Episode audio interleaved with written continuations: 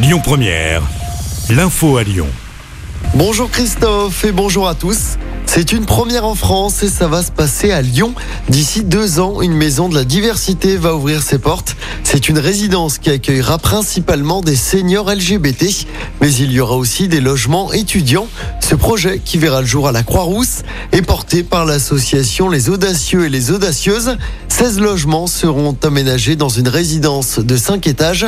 François, membre de la communauté LGBT et futur résident, nous parle de ce projet. Moi, ce qui me motive le plus, c'est l'aventure humaine avec des gens avec lesquels on peut partager des affinités. Et a priori, bah, évidemment, euh, des gens de ma communauté, LGBTIQ+, parce que je suis sûr qu'on n'aura pas euh, de mauvaises remarques, euh, des sales blagues un peu sexistes. Et que si le matin, je sors de chez moi avec des paillettes, personne ne va me dire « Ah, mais euh, voilà », ou la vieille tapette, ou je ne sais quoi. L'idée d'avoir un espace un peu euh, tranquille, safe. Sinon, après, moi, oui, ce qui me motive le plus, c'est le travail avec le travail de groupe, de partager, de se mettre d'accord, d'avoir une attitude citoyenne.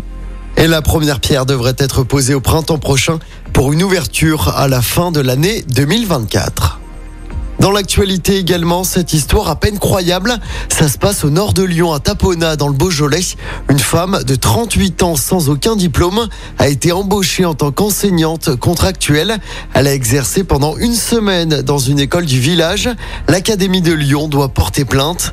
Mais ce n'est pas la première fois que cette femme arrive à berner tout le monde.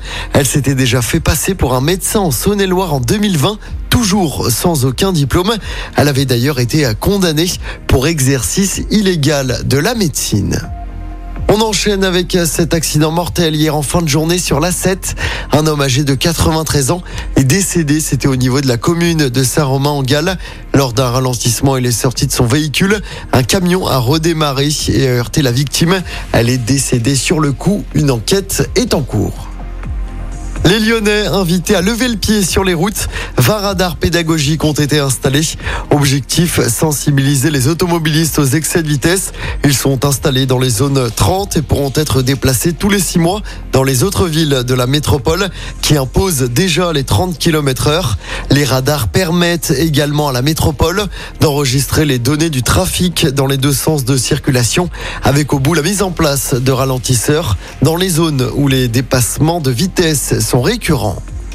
Un mot de football pour terminer, c'est le retour de la Ligue 1 ce soir après la trêve internationale. Marseille se déplace à Angers. Coup d'envoi du match à 21h. De son côté, l'OL se déplacera à Lens dimanche soir. L'OL qui reste pour rappel sur trois défaites d'affilée en championnat. L'OL est actuellement sixième à 6 points du podium.